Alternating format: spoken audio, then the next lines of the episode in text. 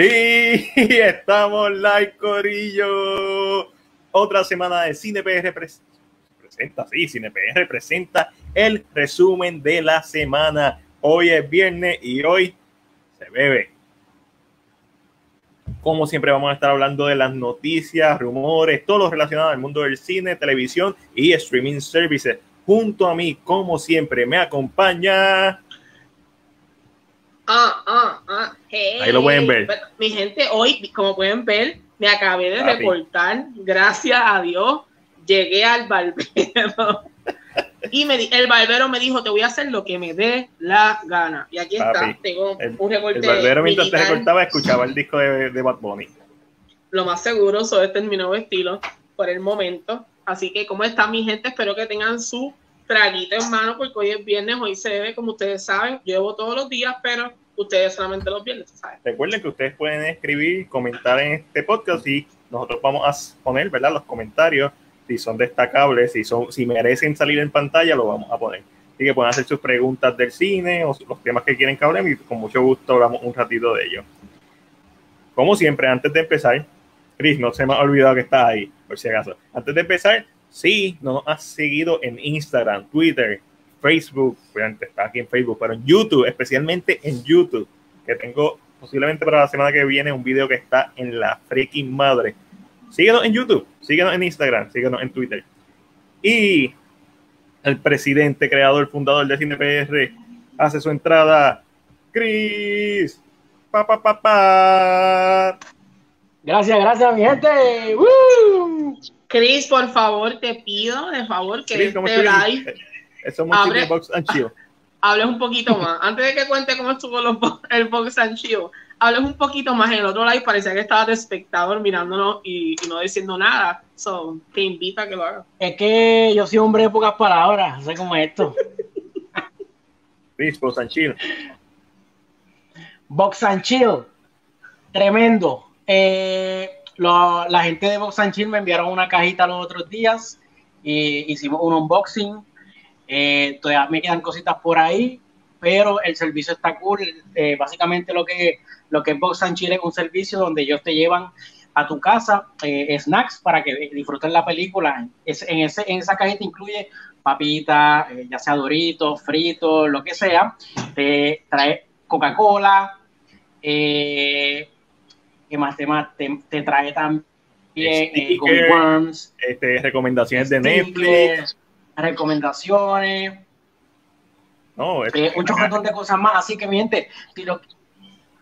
¿cómo? Sigue. Ah, fíjate, Sigue, Estoy sigue, emocionado. Ah, ok, mejor así.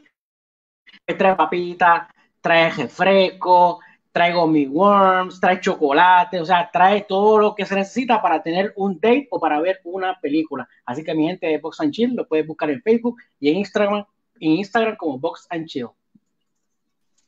Eso, así, Corillo. So, sí, mano, ese video te quedó brutal. El editor está en la puta madre. Ahí Joyce llegó. Joyce llegaste, José no, estamos aquí como todos los viernes, mientras, ¿verdad? Mientras podamos, se va a seguir haciendo el podcast de CinePR como siempre, vamos a empezar hablando de lo que vimos en la semana. Chris, ¿qué tuviste esta semana? Yo, nada. Nada, te fuiste en coca, qué malo eso. Y después, yo me siento hasta mal cuando veo algo. Bueno, lo que pasa es que yo soy una persona que si ve algo mediocre, no, es como si no hubiera visto nada. Y creo que esta semana fue la, la, peor semana de mi vida porque vi como tres películas y las tres fueron porquerías. Pero ¿cuáles son para que, la gente no las vea? Ok, pues vamos, eh, comienzo con una que se llama Our House, que está en Netflix. Ajá, eh, Our House. Eh, y la otra, la otra que vi fue este. Ya lo es que mira, son tan buenas que ni me acuerdo los nombres. Eh, Ahora lo que me acuerdo. Ah, Sí, las tres fueron de Netflix, pero habla Ángelo porque no me acuerdo. ¿qué tuviste? Bueno, como saben, estas últimas semanas he estado viendo BLs todo el tiempo. Eh, no voy a explicar qué son BLs porque vaya otro los, los videos pasados para que entonces... El pasado se explicó y el antepasado se explicó. So. ya no voy a explicar lo que es un BL, pero es interesante, es muy interesante. tiene un cliché, pero he estado viendo BLs y lo que único que vi uh, nuevo así... Jason. Eh, Jason, Jason, bienvenido. Lo único que vi, lo único que vi nuevo eh, fue Agents of S.H.I.E.L.D. el episodio 2 que para los que son fanáticos de Agents of Shield, estamos viendo un poquito de cosas en cuanto a los viajes del tiempo. Eh, el primer episodio tuvo que ver con Capitán América, eh, que era, era una parte esencial para que, para que Capitán América pasara. brincamos en el tiempo ya para el próximo episodio y, ¿verdad? Esto es spoiler porque pues, lógicamente sale en el trailer, va a salir Daniel Sousa, que es compañero de trabajo de Peggy Carter, quien sabemos que sí es parte del MCU. So que es interesante, esto empuja un poquito más a la idea de que al final de la serie puede ser que veamos un poquito más de ah, Jason. Ay, Dios mío, estos problemas así, yo me, pongo nervioso, estos problemas. Eh, y puede ser que veamos un poquito más, ¿verdad? De que al final tal vez terminamos en un endgame kind of world. So sería interesante porque ¿verdad? mucha gente dice que para mí, Agents of Shield es la mejor serie que Marvel ha tirado después de mucho tiempo, pero es la mejor serie que ha tirado, así que a ver. No hay más nada. Eh, pues déjame aquí saludar a la gente. Dios mío, mi Saludos, Marisol. Ya mismo nos vamos de viaje. Héctor, un abrazo también para ti, hermanito. Nos está siguiendo desde Las Vegas. Espero que todo esté bien por allá. Jason, aquí amándonos a Ángel y a mí, odiando a Chris. Así que estamos normal. Este, mano, pues yo vi un par de ah. cosas. Todo lo que yo vi fue. ¿Te recordaste, Chris? me recordé de algo bueno que vi. vi, los primeros, vi los primeros tres capítulos de The Outsider, una serie que está en HBO, ahora HBO Max. You know, HBO ah, Max. Exactamente, HBO Max está la madre. Eh, que la protagoniza Jason Bateman, y este es el libro de. Stephen King, que si no lo han visto, los primeros tres capítulos están buenos, buenos, buenos. Antes de continuar con el podcast, me gustaría, me gustaría agradecer a los seguidores que en, en Anchor nos dieron favoritos, que son Anthony Martínez, Luis Resto 450, Mauro Durán, el espacio de Marian, Edgardo, David Cavazo, José, José, el José de aquí, no, no te creas que no sé que eres tú, y The Mystery Doctor nos tienes de favorito en Anchor o en Spotify, no sé en cuál de las dos plataformas, pero muchas gracias, nos puedes escuchar, este podcast va a estar eh, a partir del domingo en Spotify, Anchor, Google Podcast, iTunes, básicamente en tu reproductor favorito de podcast y también va a estar en YouTube. So, vamos a darle. Corillo, pues yo lo que vi fue un par de cositas en HBO Max. Vi el clásico de horror y ciencia ficción del 2001, Jason X. Este, vi el, eh, estoy viendo, tiene el cuarto episodio de la, de la serie documental de Jinx, que es sobre Robert eh, Durst, este tipo millonario de Nueva York. Él no es millonario, su familia es millonario y por ende él es millonario. Su esposa en los 80 desapareció, su mejor amiga murió y la serie se trata básicamente el después de saliendo del caso en donde lo acusaron de matar a una persona y descuartizarla y tirarla al río y se comprobó que él sí la descuartizó a la persona pero el documental él está libre, so, es bien interesante ver eh, cómo el poder te ayuda, cómo el dinero te ayuda. Y bien descaradamente, cuando la gente no hace su trabajo, especialmente los detectives de policía no hacen su trabajo de manera competente, cómo el crimen continúa. Y también eh, empecé a ver la Anastasia, la quería ver, wow, los primeros cinco minutos, qué impresionante eh, esta película. Como que ya yo la había visto, la he visto un montón de veces, pero tú sabes, así, de pasada, superficial, no me he sentado a verla. Papi, la introducción de Rasputin está bien fucked up. Esto no es Maleficent, esto es Maleficent en esteroide. El tipo se la arranca. ¿Tú estás diciendo Anastasia, la de muñequito? Sí, Anastasia, la de muñequito, que es de Fox. So, técnicamente ahora una princesa ah, de Disney. Una princesa de Disney ahora mismo. Yo fui a ver el musical en, en España y pero la introducción de Rasputin, obviamente Rasputin llega a estilo Maleficent en, en el evento, pero cuando cuenta un poquito del backstory de Rasputin, en los primeros cinco minutos, se le sale toda la piel y se queda en esqueleto por un par de segundos y luego es que tiene los poderes del diablo. So, papi, no le tiene nada que envidiar a ningún villano de ninguna área. Y Y vi una película, una comedia que se llama In a War, que es sobre los trailers de películas. es bien chévere porque es la protagonista una mujer. Su papá es uno de los más famosos en la vida real. El actor que hace el papá de ella, uno de los más famosos que hace la pose de los trailers, y ella quiere ser la próxima, el próximo ícono. O básicamente ella quiere entrar a la industria, pero una industria de hombres, y no, nunca ha habido una mujer. Y es bien interesante cómo trata esos temas de una manera bien awkward, porque la protagonista tiene una personalidad awkward y bien cute y un poco irrealista, pero una comedia, tampoco es para tomársela muy en serio. Y me gustó, me gustó mucho, a pesar de que tiene eh, como que varias inconsistencias en el guion. Este, mira, Edgar. Dios mío, estos fanáticos míos aparecen por todos lados, hombres, mujeres. Yo, mira, yo soy como artista de K-pop. Por todos lados tengo fanáticos, por todos lados. Pues eso fue lo que vimos esta semana, gente. Que ustedes vieron, que es lo más importante. Déjanos saber si tienen alguna recomendación. Estoy ya, creo que mañana voy a grabar una crítica de Jason X, porque estoy bien motivado con la película. Clásico. Clásico. Clásico del cine. Sí, clásico. Así voy a empezar, creo que una nueva sección que se va a llamar Películas de M. Puede ser películas de, de puede ser películas de mierda, pero no necesariamente son películas que, a lo mejor son películas malas que a mí me gustan. Este, sí, como, o sea, son, estos guilty pleasures, que son malas, pero tú las sigues viendo y no te importa porque te gustan. Y quiero hacer la de Jason X primero, porque obviamente yo amo Jason, eh, Friday the 13 como tal, pero... Pero ahora siguiendo esa línea, lo que están con nosotros en línea, eh, uno, ¿qué vieron esta semana? Porque como estamos en cuarentena, algunos están trabajando, ¿qué han visto? Y lo segundo, ¿cuáles son sus guilty pleasures? ¿Nos pueden decir qué es lo que ustedes ven? Que todo el mundo dice, diablo, eso es una mí. Pero a ustedes les encanta, ustedes la pueden ver tantas veces. Eh, nos dice que vio Once Upon a Time in Hollywood y A Beautiful Day in the Neighborhood.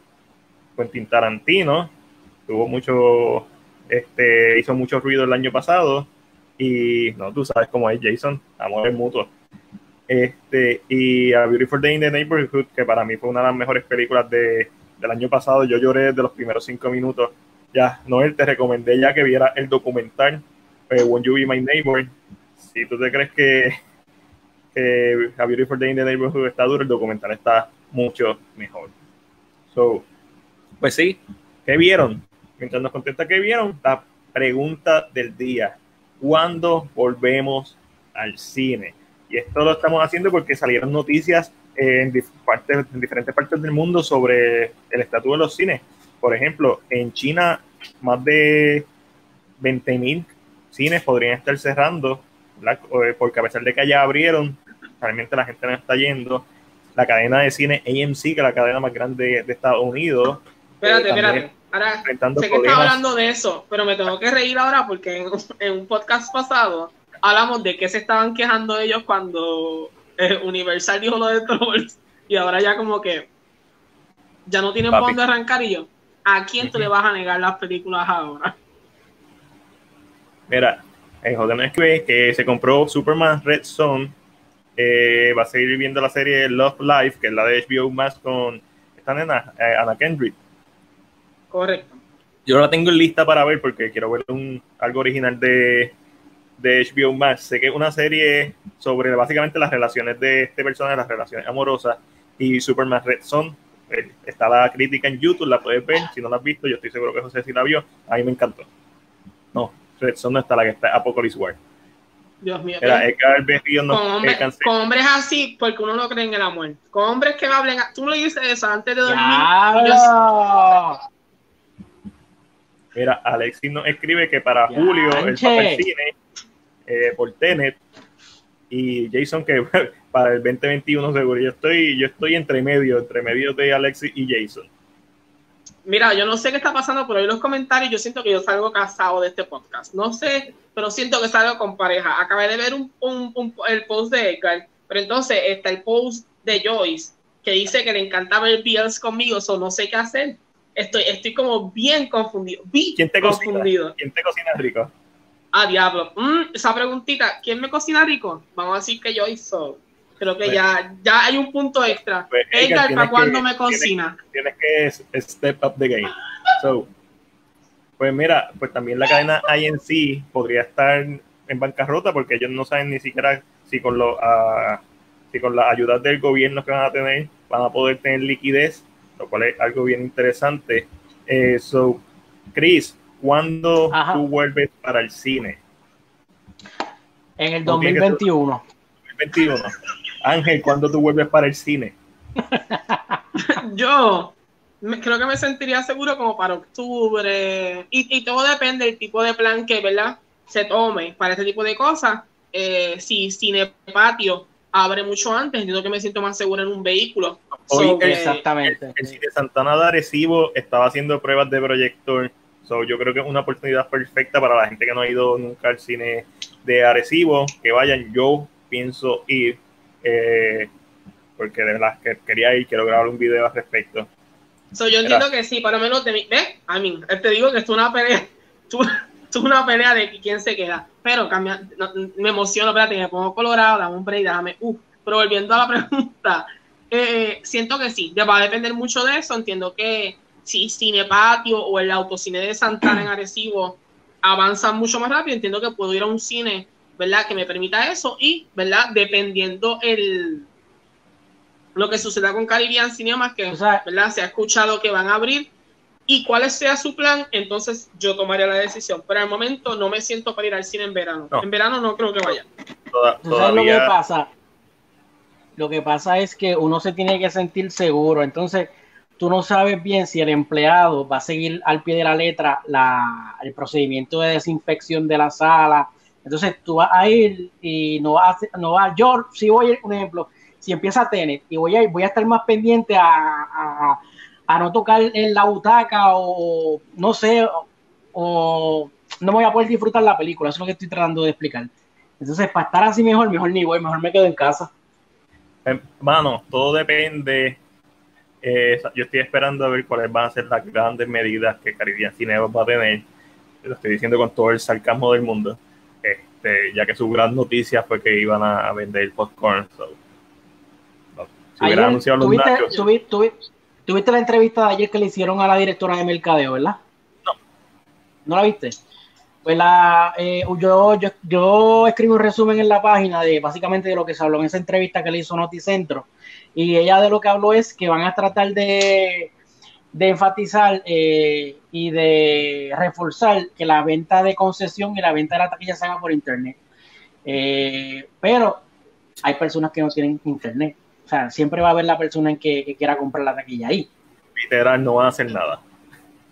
Sí, realmente, eh, a, mí, a, mí realmente el punto no es ni la taquilla ni la concepción, porque yo no soy una persona de usar este tipo de cosas. Para mí lo más importante va a ser cuándo, eh, eh, o sea, cómo sea la sala. Un espacio por medio por cada persona, dos espacios, de eso va a depender mucho. o sea, ¿cuál, ¿cuál, va a ser su, su limpieza después. Hay como unas cositas que yo, hay, yo eh, realmente tengo, siento que tengo que estar bien al pendiente. Y, y tal vez, no, no yo, pero siento que va a haber mucha gente que va a pasar como China, no se van a arriesgar, no se van a tirar. El mejor caso que podemos ver es que para la fin de semana de madre, ¿cuántos casos aparecieron ahora? 400 de un solo cantazo, es demasiado.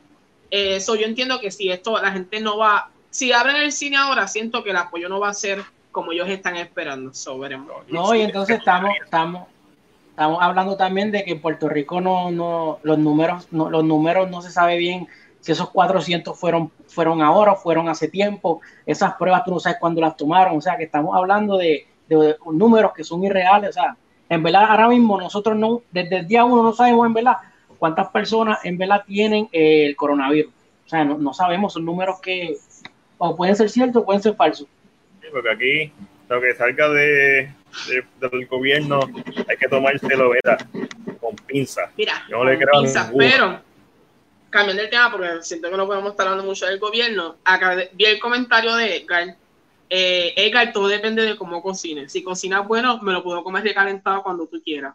Ay, bendito amor, una de las, de las puertas del amor es por la cocina. Mira, Corillo, este yo estoy de acuerdo con ustedes en el sentido de que no me da ningún tipo de confianza, todo va a depender mucho de cuál es el plan que ellos tienen. Si el, plan se ve muy mediocre, no voy a ir. Si, si el plan me convence, lo pienso, no es que voy a ir, pero lo pienso.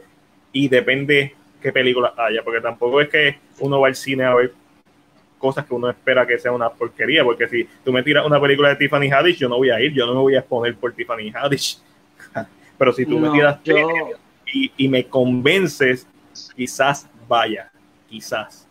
Y es tener. Ese Esa otra, ese otra eh, interrogante, tú no sabes qué películas van a ver. O sea, el cine ahora mismo no tiene, o sea, se está hablando de Tenet, pero de, de, eh, de, otro, de otra película.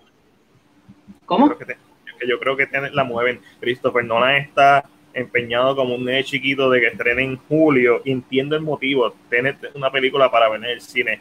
Eh, pero. Yo pienso que julio es muy pronto. Sí, en base a la estadística.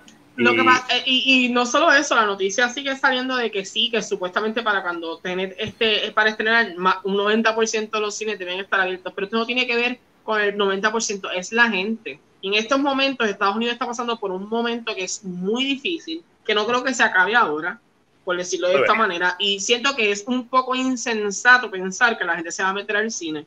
Eh, so, yo siento, por lo menos yo siento que tiene, la van a mover de fecha. Siento que el, push va a ser necesario. Este año está de mal en peor, honestamente.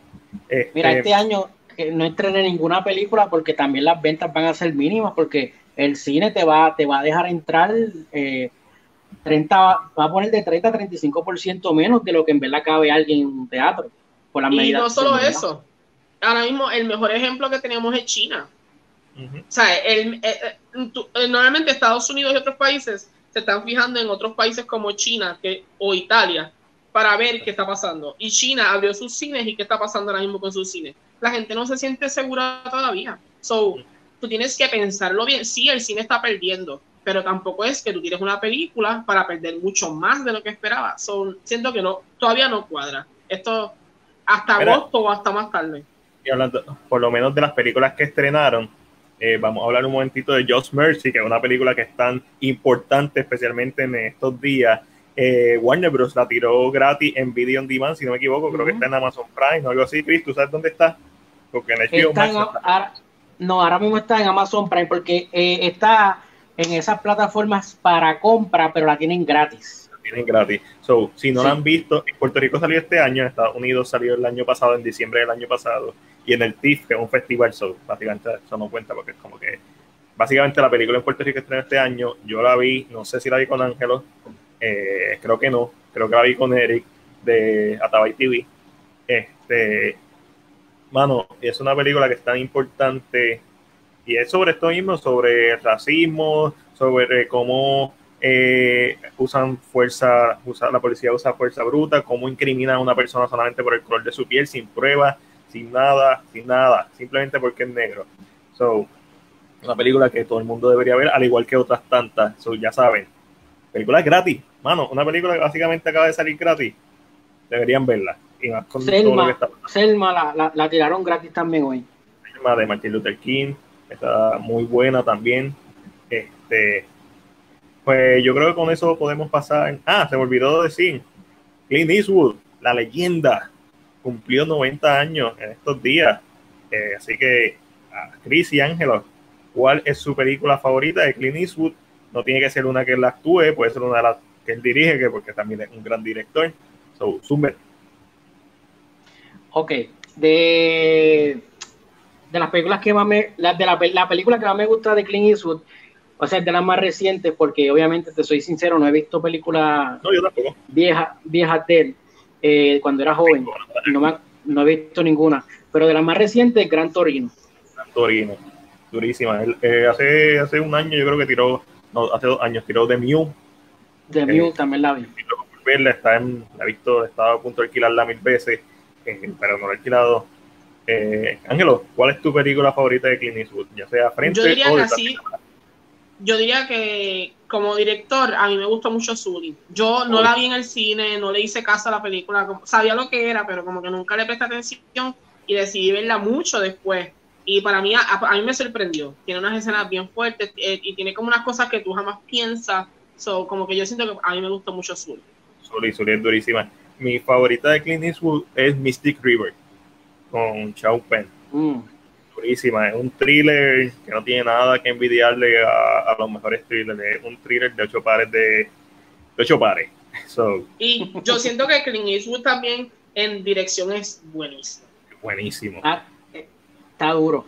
Está durísimo. Pues, vamos ahora sí. él, tiene que ver, te pregunto de momento y no estoy nada seguro. Puede ser que me equivoque. Si me equivoco, no me odien. Eh, Richard Jewell, ¿es de él? Sí, Richard Jewell es de él. Sí, Eso es correcto. Sí, es de él. Sí, no, Clint Eastwood. hizo esa película con cuánto? Con 88. Damn. Clint Eastwood te puede, te puede hacer una película bien brutal y el otro año te puede hacer una leña. Este, pero no es por culpa de él. Clint Eastwood está en la madre. Este, y tiene 90 años. O sea, American, American Sniper también es de él. Papi, American Sniper está bien dura y menos la escena del bebé del buste, que yo no me di cuenta la primera vez que la vi. Honestamente, yo estaba tan enfocado en Bradley Cooper que yo pasó totalmente desapercibido, pero una vez te enteras que un muñeco de embuste no puedes dejar de verlo, como que daña toda la película. Este, mira, pasando a las noticias, el, el cinematógrafo Greg Fraser habla sobre Doom, también es el cinematógrafo de The Mandalorian, habla sobre cómo estas dos ¿verdad? A pesar de que son space opera, son películas bien parecidas eh, conceptualmente, espacio, desierto, eh, como son películas totalmente diferentes visualmente. También habla sobre las posibilidades de una secuela de Doom, porque la película solamente trabaja lo que es la primera mitad del libro. Este, aquí José nos escribe referente a Clint Eastwood, Gran Torino, le gustó mucho. Eh, Richard Jewell, que estrenó aquí este año, vi, fue interesante, muchas actuaciones buenas. sale Gary Bass, sale Sam Rockwell, o sea, tiene un elenco, sale Olivia Wilde, eh, me falta alguien, eh, Jason, eh, John Hamm, yo creo que John Hamm. John Hamm. Pues ya tú sabes, Jason, cuando Bradley tú sales, ahí tú te quedas viéndolo. Yo nunca vi un, nunca vi un muñeco de embuste. So, como estaba diciéndole, pues, Doom esa es mi más esperada del año. So, me motiva mucho que el cinematógrafo hable sobre, ¿verdad?, qué tan diferente es de, ah, Star Wars. Yo estaba pensando en, yo estaba pensando en la Doom, en la Doom otra, en la de... La de, de Rock, la del juego. Sí. Por cierto, el, último juego está en la madre, Doom Eternal. Está durísimo para el que le gustan los first person shooters y, que sean challenging, no de estos de guerra, que no multiplayer, first person shooter estilo clásico, tú está la madre. Mira, también tenemos que oficialmente Godzilla vs. Kong va a ser PG-13. Eso es porque le vamos, le, vamos, le vamos a ver un poquito de sangre a Godzilla. Dicen que las peleas van a estar en la madre, pero va a ser PG-13, es como que... Eh. Pero todas las de, las de Godzilla siempre han sido PG-13 o no? ¿Eh? ¿Verdad? No me importa. deberían hacer una R donde Godzilla aplaste a la gente, se los corte por la mitad, o sea, una cosa así. Estilo, estilo Robot Chicken. Deberían hacerla. Mm, mm, no, mm. ustedes están pidiendo, no sé qué ustedes están pidiendo a Godzilla. No sé. de momento me confundí yo. Estoy decepcionado con, con Godzilla King of the Monster, que visualmente se ve espectacular no, visualmente está brutal. pero como dijeron, Godzilla y King Kong van a dejar de creer cuando salga Motra. Sí, cuando salga Motra, cuando salga Mega Godzilla. Papi, yo tuve un sueño. No, no soñaste con Godzilla? Soñé con Mega Godzilla. Soñé con que estaba bajando la cuesta de casa en Coupé y en, en el monte tenían, estaban montando Mega Godzilla. Papi, eso fue hoy. Al garete. So, y solamente estaba el torso de la cabeza. amigo, tú, has estado bebiendo. Mira, yo, amigo, ¿qué está pasando? El trabajo me está dando bien duro. El trabajo me tiene en depresión. Estoy soñando con Mega Godzilla. Ni siquiera es con Godzilla, es con Mega Godzilla. Espera, vamos para Netflix. Eh, ¿Vieron el trailer de Curón? La serie italiana de horror que viene para Netflix. Eh, yo la vi. Me gustó, me gustó lo que Está bien motivado hasta que leí que era una serie. Cuando leí que era una serie, pues no la voy a ver. pero la serie de Netflix lo que tienen son ocho episodios y son de 40 minutos. O sea, Este es bien hater, hermano. Mira, hoy estrenó la cuarta temporada de otra mierda. Espera, más, espérate. Chainsaw Hablando, hablando de Curon, sorry, es que no hablé de momento. Es que todavía estoy pensando en Mechagodzilla y, no, y mi mente no cuadra. Eh, mira, eh, eh, hablando de Curon, ustedes saben que a mí no me gusta ese tipo de series. No la voy a ver, eh, por más buena que sea. Pero les daré el review a través de mi madre. Exactamente, Nirma, que si la va a ver ahí, se, binge watch el primer día. Mano, lo que puedo decir del trailer es que eh, la atmósfera, el tono, la cinematografía va muy acorde con el tono que a mí me gusta ver en una película de horror. Eh, de momento estábamos viendo el trailer y Ángel y yo, ¿este están hablando español? Porque lo entendíamos perfectamente, pero no. Este. italiano, italiano, italiano. Italiano, italiano. Pero como están Yo completamente confundido. de momento yo entendía lo que estaban diciendo, pero no entendía las palabras. No sé si me puede, me puede entender. Yo sé lo que estaban diciendo, pero como que esto no me suena en ningún idioma porque yo estoy entendiendo esto. So, ah, si fuera una película. Pero hablando de Netflix, y perdona que te interrumpa y sé que no está en el libreto, pero Chris te pregunto, ¿viste la nueva season de 30 Reasons Why? Vi los primeros 20 minutos y no creo que la vea, mano. Está bien mierda, ¿verdad? Uh, No te puedo creer que Chris acaba de decir una cosa como esta. Exactamente. No la voy a ver, no la voy a ver, no la voy a ver. que si una serie no te engancha, no deberías verla. Por ejemplo, yo estoy viendo en la mini documental de Jinx, que se los recomiendo a todo el mundo, búsquenlo en HBO Max. Si te gusta cosas, si te gustó este eh, la de Cat, Don't Fuck with the Cat, si te gustó, ¿cómo se llama la otra? La del tipo que acusaron y después sacaron de la cárcel y después volvieron a meter. Epstein, Epstein. No, no, no, esa no. Eh, Esa, es- pero esa escucha, escucha. línea. Me refiero escucha- he a... escuchado gente que le ha gustado mucho. Yo no le he visto, pero he escuchado gente Sí, que le ha he gustado escuchado mucho. también que le ha gustado mucho. So, The Jinx es un- no es un, no es un documental nuevo, un documental de hace varios años. So, véanlo. Ah, lo También de es- Epstein. Lo que pasa es que, que lo de Epstein este es con lo que está corriendo ahora mismo. Sí, pero tú sabes. es de lo del tráfico, lo del tráfico de menores que vinculan a Trump con ese tipo. Después el tipo se suicidó y decían que, que no, que él no se suicidó, que fue que lo mataron. Un revuelo así. Pero Exacto. es que, a mí, yo, yo siento que no es el tema, porque el tema, a mí, esto es un tema que si buscamos documentales puede ser que lo encontremos en otros lados. A veces los documentales no es el tema, sino es cómo los llevan. Porque hay documentales que son bien bias, que tú sientes que están empujando para que tú te vayas por esa misma opinión todo el tiempo. Y hay documentales que son mucho más completos y cuando tú los ves como que, ok, So, yo, yo entiendo, eh, eh, por eso es que todavía no le he dado la oportunidad y quiero verlo para ver si es que la gente está bien bias a la idea o, o, o el documental se siente mucho más completo como, o como documentales como, si no me equivoco, se llamaba The 13 Prison, que hablaba de los hombres negros encarcelados. Ese es el de Ava. Y ese documental es buenísimo, no siente que estamos echándole la culpa a nadie, pero eh, habla exactamente de lo que es. So que eso, eso es lo que quisiera ver de este documental. So que creo que voy a tratar de darle la oportunidad, pero como la gente es un tema un poquito difícil, hay cosas que tienes que tomar con calma, no ver a la prisa o no hacer binge watch porque No, pues yo les recomiendo ¿Cuál de es? James. Yo lo he estado viendo, son más que seis episodios. Un documental original de HBO, no de HBO Max, de HBO, so, porque salió hace varios años. Es tan frustrante y entretenido a la misma vez. Y como yo sé cómo se acaba, porque yo la recomendación que escuché fue en un podcast, el podcast de Castle Super Beast, que es el podcast que yo escucho de, de videojuegos, este, dijeron el final, dijeron, di- dijeron spoiler, es tan interesante yo verlo sabiendo cómo va a acabar y con mi novia que no sabe cómo va a acabar, es como que es súper, súper dinámico el Eh. J, eh, Jinx, J-I-N-X. Jinx, exactamente, de Jinx, ese mismo, esta, Ok. se los recomiendo. Y Entonces, ¿han visto-. ¿Han visto el, el de Mal Rufa, lo que está en HBO, la, la serie limitada? Que él hace dos Eh, papeles no. de gemelo. No, no la he visto.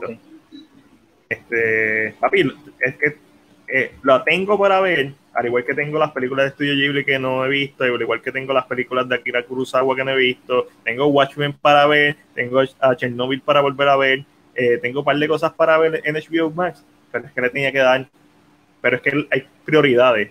So, primero tenía que ver Jason Next. Así que, punto se acabó. So, vi Jason Next y después lo demás lo voy a ver. no puedo que, creer ni que mira. acabo de decir que será su. Usted prioridad. Esa es prioridad, calidad por ex- excelencia. por HBO, encima de todo lo demás. H- HBO tiene un montón de series que quiero ver, mano. Sí, mano. Mano, un montón. eh, tengo un montón. Mi, mi lista está bien grande. pero a diferencia de la de Netflix, que sé que nunca la voy a acabar, esta yo pienso que sí la puedo acabar. Eh, mira, Lady Bird está en Netflix, eh, tremenda película de Greta Warwick con Sidoris Ronan, no sé si lo pronuncié bien, no me importa, hoy es viernes. También hoy estrenó la película The Last Days of American Crime de Olivier Megaton, ese es el apellido del director, este es el director de Colombiana, Taken 2 y 3 y de Transporter 3. So, cuando leí su filmografía, se me quitaron las ganas de verla. Ese es con la, la que con Edgar Ramírez de protagonista. Esa misma. Y Corillo, Chris y Ángel, lean lo que les escribí en el chat privado. Dale, dale, sí. Vaya con Este, Dios. Eh, so, los voy a dejar hablando de la película 30 y- 365 de mí, que es la nueva Fifty Shades of Grey polaca. ¿Qué? Perdón. ¿Cuál es? ¿Cuál? No sé lo que dijo, pero vamos a olvidar lo que dijo Matiel. Sabes que me gusta irme fuera del libreto. Chris, te pregunto, ¿terminaste de defender Jacob? Sí, la terminé, la terminé y ¿Te me gustó? ¿Te montón. gustó? A mí no, No me gustó el esperaba- final. A mí, sé lo que es, porque me lo dijeron, pero siento que el libro termina mejor. Claro, no, no te lo voy a decir aquí en vivo, porque si doy un spoiler me pueden cortar la cabeza a mitad. Pero, pero esperabas lo que iba a pasar en ese, en ese final, esperabas que iba a pasar Me de esa pasó- manera. Me pasó por la cabeza porque como el, el- el último episodio, eh, en los primeros segundos del último episodio, el muchacho, dicen como que el nene ya es inocente, yo dije, aquí va a pasar algo, porque el episodio no puede empezar así. O sea, y como que empecé a cranear y yo, esto puede pasar aquí, pero sí, me pasó por la cabeza. Pero fue muy buena, fue muy buena. He escuchado que mucha gente está muy contenta con el final. Eh, lógicamente yo conozco el libro, eso sé exactamente cómo termina el libro. Eh, no pensé, cuando te, te recuerdas que había hablado contigo sobre que Ujú. pensaba que iba a terminar en una forma, no pensé que fuera a terminar aquí porque literalmente terminaron el libro. Eh, so que por tal razón como que no estaba muy seguro y, y dije, "Mm, maybe, maybe not, maybe yes, maybe not. Eh, pero te, va- te, te contaré porque es que siento que no me gusta un poquito el final, pero entiendo que al parecer lo hicieron muy bien. Te pregunto, ¿tú crees que vaya a tener una segunda temporada? Sí. No, ¿no? Eh, eh, eh, yo lo que escuché es que termina como el libro. El final. Mm, termina, pero no termina como el libro. Lo que pasa es que no puedo decirlo porque si alguien no lo ha visto, le voy a dar un spoiler, so no quiero hacer esa parte. En el sentido de que termina bien. No debería tener, no debería tener una segunda temporada. No, debería, tener. no debería. Que está haciendo Apple TV o Apple Plus, no sé cómo se llama. Eh, Apple TV eh, Plus. Ahora todo es Plus. todo es Plus. Ya no sale en Netflix Plus. Pero sí, CinePR Plus. Plus, ya mismo. Este, mira, eh, hablaron de 365 Denny. ¿Saben lo que es? No, no sé No lo sé que lo es. que es eso. Es un filme polaco, va a salir en Netflix este domingo. Es básicamente Fifty Shades of Grey polaco, más hardcore. Hay que verlo. A ver si sale una salchicha polaca de esa. Ay, Cristo. re- Es, eso es un comentario que yo pensé que yo puedo decir. Y Pero ahora que lo polaca, vamos para Disney Plus. Este, Oh my God. Dios mío, señor. mira, con Cuéntame, toda ¿qué pa- cuéntame, Matías, qué ha pasado con Disney Plus. Mira, Disney Plus, obviamente vamos a hablar de todo lo relacionado a Disney. Se incluye Fox, ahora se incluye. Disney Plus estrenó Toy Story 1. Tremendo. Mira, Walt Disney World eh, sometió planes para reabrir el parque en julio 11, 2020, o sea, este año. Eh, ¿Ustedes creen que pasa? Yo pienso que sí. Eh, eh, es lo que te está, es- la misma narrativa cosa. que la, pero es la misma narrativa que estamos usando. Se están dejando llevar por sus parques en otros lugares. Shanghai fue el que abrió ya. So, a base de eso, si están viendo que el plan le funciona en Shanghai, eh, a Shanghai abrió cuando en mayo, mayo 11. ¿O Pero que la fecha era. ¿O era La ahora en fecha, junio? de los emplea, la, fecha, la fecha de los empleados iba a ser en junio.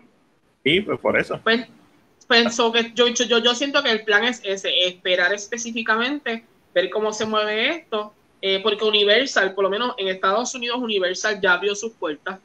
Eh, no para todo el mundo, pero se abrió sus puertas, eh, porque vi fotos, vi una foto de, alguien que estaba en Universal y, o sea, se tiene una foto de lejos y en la parte de atrás, en escaleras diferentes, están los personajes de Scooby-Doo, todos con máscara. Eh, yo entiendo que esto es un plan que puede funcionar. Lógicamente, entendible, o sea, no, esto no tiene que, yo siento que no tiene que ver mucho con salud, tiene que ver con negocio. Hay una pérdida bien grande para estos sitios.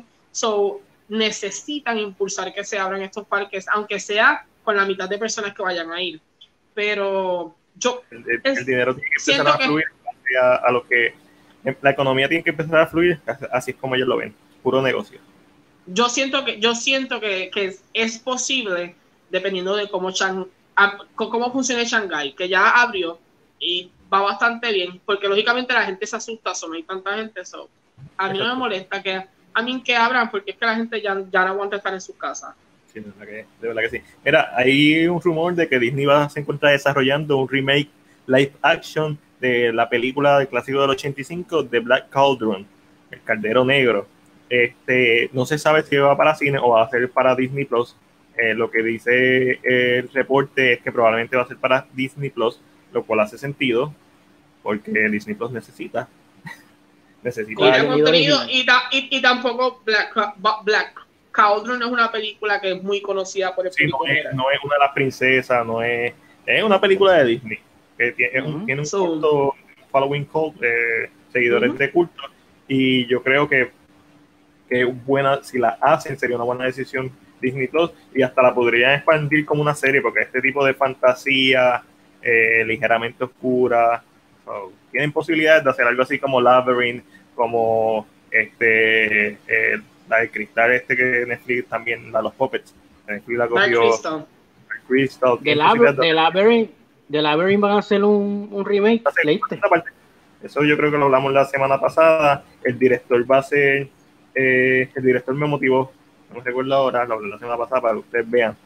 Nosotros hablamos aquí de cosas y ya en menos de siete días se nos olvida. eh, se nos van por la ventana. Exacto. Gerani, saludos. Saludos, Gerani, saludos.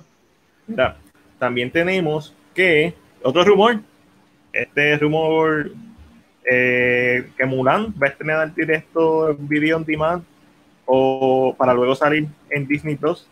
Esto siempre y cuando los cines no abran en o antes del 24 de julio. ¿Qué opinan al respecto? Yo siento que esto no es real.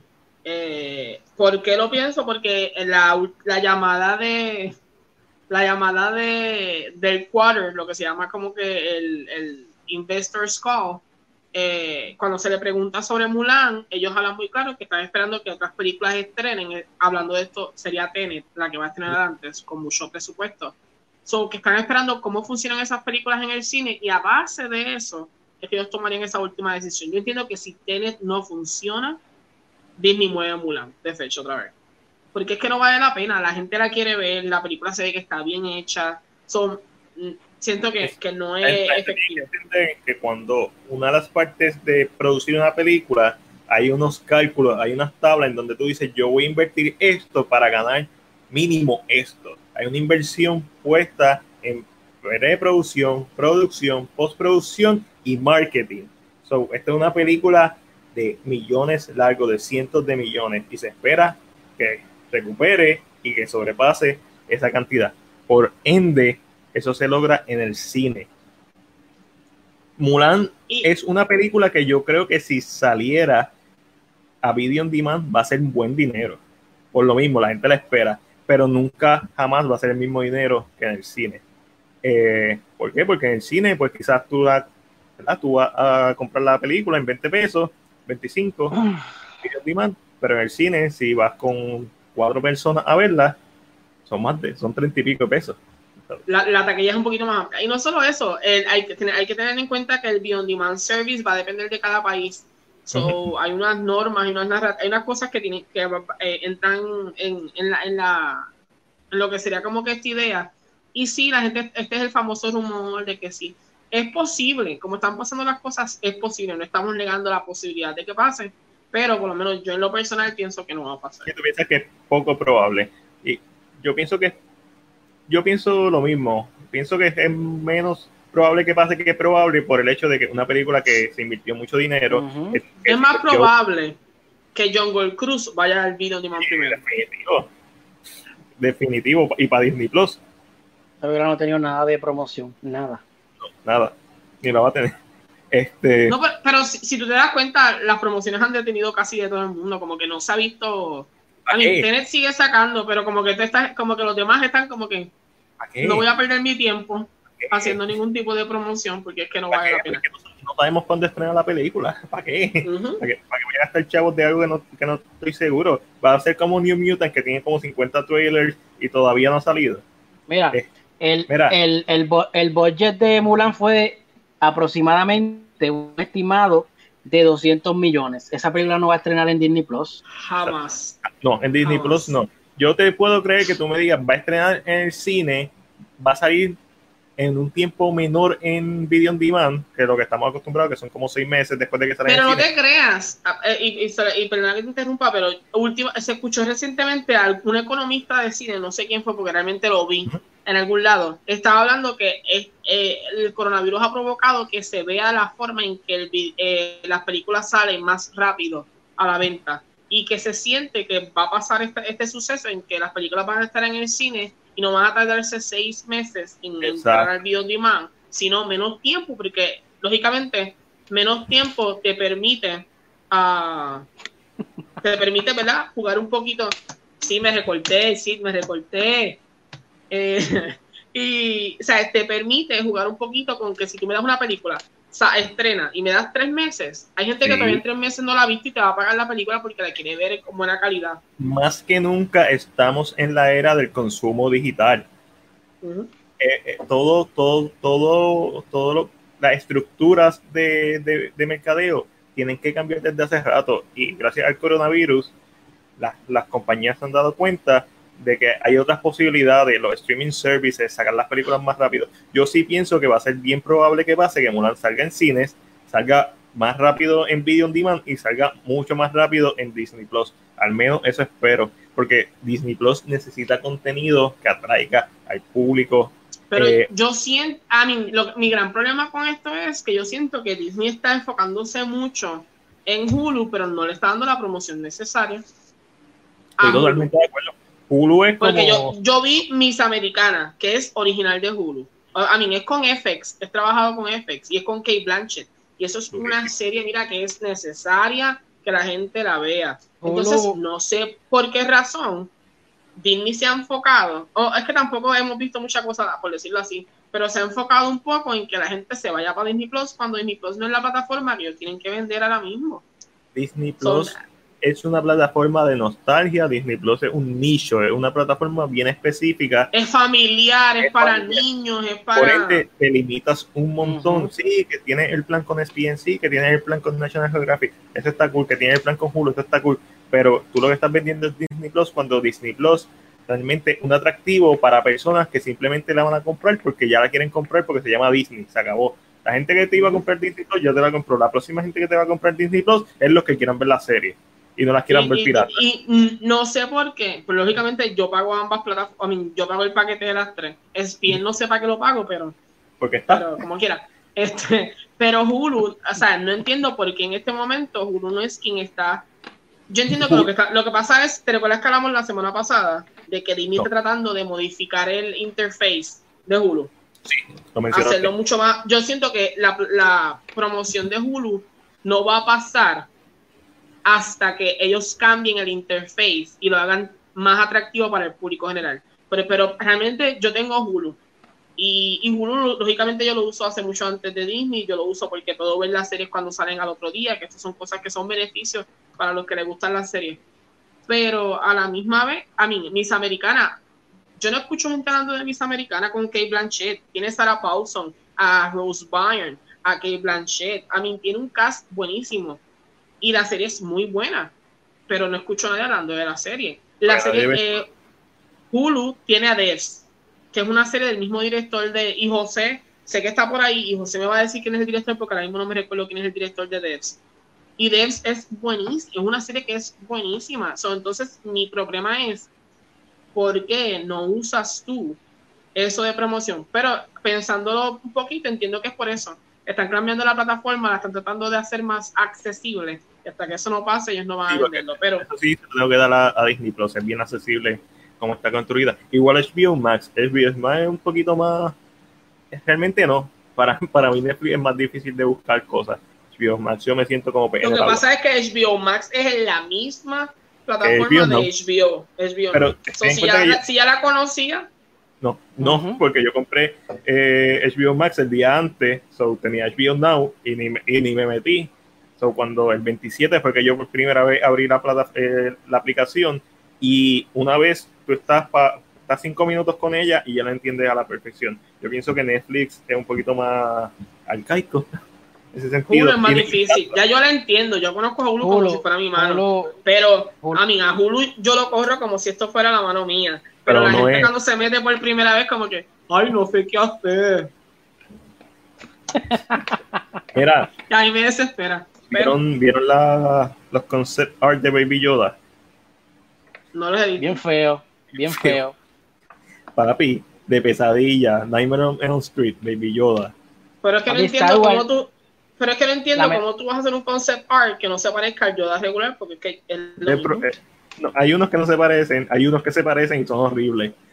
Imagínate Baby Yoda, pero con Yoda de, de, de, la, de Clone Wars. La mejor franquicia, Star Wars. lo dijo Chris en primicia, mejor franquicia, Star Wars. Anótenlo.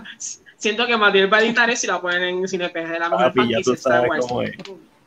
Chris se confiesa, confesiones de Chris. Mira, y para terminar con Disney, y esto tiene que ver con Alien, porque es de Fox y ahora es de Disney también, porque el ratón tiene a todo el mundo. Eh, Ridley, Scott, este, Ridley Scott habló recientemente con LA Times sobre lo que podría ser una tercera película de la franquicia Prometheus y Alien Covenant, revelando el origen de la nave que se encuentra en la película Alien 1979, que es la luna LB 426 lo celebramos los otros días con el Alien Day, y, y que esta tercera película, si se hace, va a explorar dónde salió esa nave, cuál era la ruta de esa nave y por qué esa nave estaba llena de los huevos de los Xenomorphs. So, mano, yo sigo decepcionándome con, con esa con Prometheus y con Alien Covenant porque veo el potencial que las películas tenían y tú me das otra y la voy a volver a ver, aunque la tenga que pasar por la piedra. Porque yo amo la franquicia de Alien por, más mala que sean algunas películas. Pero yo siento que esto es una franquicia que se puede beneficiar mucho de Hulu. Sí, es que si Alien sale, va para Hulu. Eso no tengas la mejor. Gracias, José. Mira, Devs es por Alex Garland, que es el de Ana, máquina. Y es máquina. So, el tipo no es un. A mí, es un, es un buena, buena persona. So, a mí, es lo que estaba diciendo. Es muy bueno. So, no entiendo por qué la promoción no está. Eh, so, pero todavía, no, no ha salido Alien 3, Ángel. Por eso. Necesitan algo robusto. Pero, Chris, a ti que te gustan las series, mira a ver si hay un, un trial y, trata nada más Devs y Miss América. Nada más. Yo tengo, yo, yo tengo Hulu. Ah, no lo ¿Pero las has visto? ¿Has visto Devs? Yo Castle Rock y ya. Y Castle, Rock, es buenísimo. A mí, a mí es que Rock. So, que eh, de verdad que no sé por qué, pero entiendo que es por eso, porque la plataforma no está hecha todavía para el público y pues. Alien, Alien. Pero Alien, lo que te dije, de que se tire por una serie en Hulu, que se tire por una serie en Hulu. Hay rumores, pero sí, hay, han habido rumores, pero tú sabes, rumores de vacío, de que eso era lo que se estaba planeando, pero estoy hablando de rumores de, básicamente que salió Alien Covenant. A mí me encantaría, y hubo hace poco hace poco, me refiero por lo menos hace dos años, unos cortometrajes fan-made, pero auspiciados por Fox de Alien, y había unos que estaban bien buenos. So, todo es posible, ahora mismo todo es posible. una vez se anunció el Snyder Cut, todo es posible. ahora, ahora que dice eso del Snyder Cut, aparecieron billboards en California, si no me equivoco, de Alita Battle Angel 2. Oh, oh, que es de Fox también, o sea, que es de Disney. So, aparecieron como que, como que carteles de gente que está pagando y dice hashtag Make Alita Battle Angel 2. Lógicamente esto es muy posible, pero en este momento como lo que está pasando es bien difícil saber qué está pasando en esta gente. pues tiene que hacer una, una, una, reestructuración, pero quién sabe. José, estoy de acuerdo contigo. A mí Prometheus me gusta mucho. Tengo problemas con ciertas partes. Tengo problemas con ciertos aspectos de la película, pero Prometheus en general me gustó mucho. Lo que pasa es que Prometheus la vendieron como una precuela de Alien y lo es técnicamente, porque ocurre 20 eh, años antes que Aliens, un poquito más, eh, como 30 años, 35 años antes que Aliens, este, pero simplemente es un espino que ocurre el antes problema, El problema de Prometheus es, eh, siento que es el mismo problema que sentimos con, con Sinister. Tiene tanto potencial la, la, historia, la mitología, lo, que estamos viendo y como que no sé, y es como que lo hiciste y qué pasó, te quedaste ahí, el plan no dio pero yo pienso que Prometheus, el problema es que la gente esperaba ver a Alien, esperaba ver un Xenomorph, cuando Prometheus no es Alien. Eh, Prometheus es como que la causa que eventualmente va a ser, va a crear los Xenomorph. Mientras que Alien Covenant, vamos a empezar porque nunca se debió llamar Alien Covenant. Segundo, nunca debió salir un Xenomorph. Se debieron concentrar en los Neomorph, que son los blancos. Eh, para mí, Alien Covenant fue un intento desesperado de recapturar dinero dejándose llevar por la icónica imagen del xenomorfo y ahí la cagaron. Pero ese, aún así la puedo ver. No es sea una película que no pueda ver, pero pienso que esa, esa sí yo siento que tenía tanto potencial que es bien decepcionante, ¿verdad? Pero hablando de Alita Battle Angel y los hashtags y los, todas las posibilidades que hay, es el momento perfecto para pasar a nuestra última sesión del podcast, que es la esquina Marvel y el Rincón DC, donde hablamos sobre todo lo relacionado a Marvel y DC en el mundo del cine, televisión y servicios de streaming. Donde los convertimos en las páginas que existen en Facebook de Puerto Rico. Nos convertimos en uno de los del montón. Este, pero también es parte de las noticias sobre este resumen de la semana. Es parte de esto, es lo que hay. Ya en modo Cinepere empezamos a hacer reactions de K-pop para buscar likes. buscar likes. Los, los Marvelitas y los fanboys. Vamos, vamos, cuéntame qué está pasando con Marvel, qué está pasando con DC. lo, único, lo, último que vi de Marvel fue que iban a salir los pops de Eternals. Eso es lo último que Marvel está de que Marvel no, no, no tiene nada. Marvel, Marvel no tiene nada. Marvel está seco. Bueno, que, que Josh, Josh, Josh Trant dijo que quería a, a, a esta negra, a, a su Storm. Originalmente quería Fox, un Storm negro, pero Fox no lo dejó. Fox, le dijo no. Ya sabemos. Pero ahora Fox es Disney, so no lo podemos atacar, no podemos decir que Fox es racista. No, no, no podemos. Y Disney tiene una sirenita negra, recuerden. Ay, no, vamos a dejar. Mira, difícil, vamos. a hablar de superhéroes y de DC y de Marvel. Mira, eh, hay un rumor de que J.J. Abrams va a dirigir la próxima película de Superman con probablemente Henry Cavill eh, regresando al puesto. Después de eso, eh, escuché información que no es que necesariamente la va a dirigir, sino que la va a producir con su compañía Bad Robot, la cual sabemos que tiene un acuerdo con, con Warner Bros. para hacer películas, series y contenido de streaming en las plataformas de, de Warner Bros. Obviamente esto es súper importante eh, para HBO Max. So, uno, todo el mundo quiere ver aquí todo el mundo estamos de acuerdo de que Man of Steel 2 debieron hacerla hace como cinco años atrás, pero Bat Robot, la compañía J.J. Abrams. J.J. Abrams escribió un script bastante decente para Superman que se llama Superman Flyby, que a principios de los 2000, uno de los, de los aspirantes que incluso hizo pruebas de, de vestuario fue Henry Cavill, un Henry Cavill de veintipico años, bien jovencito. Ganó Brandon Road pero que eventualmente hizo la película con Brian Singer de Superman Returns en el 2007, si no me equivoco. Pero secuela de Man of Steel, ¿todo el mundo la quiere ver aquí? La quiero ver, pero con J.J. Abrams en las manos. A mí no me molesta J.J. Abrams como productor. J.J. Abrams es, bueno. J.J. Abrams es bueno. ¿No les gusta? Es buen productor, director es muy safe, demasiado safe. Mira, Jason, Marvel no tiene Ay, nada. no, Dios mío, no tiene absolutamente nada de noticias esta semana. Marvel estaba apagado durante esta pandemia, ellos no han tirado nada, que también es bueno, porque cuando salga, cuando la gente vaya a ver las películas o cuando vayan a tener cosas, van a tener mucho que decir. Marvel no tiene absolutamente nada. Marvel tiene dos noticias esta semana que son, pues, las ponemos ahí para de relleno, porque están. Es que, yo, es, que, es que yo siento que lo que está pasando con Marvel en este aspecto déjame, terminar. Y lo de DC esperando el code de Snyder. El Snyder Code no es algo que estamos esperando como que, diablo, esto va a ser la última película revolucionaria. Yo creo que lo he dicho tantas veces, que llama pesta. Es, vamos a ver la película, vamos a criticarla por lo que es.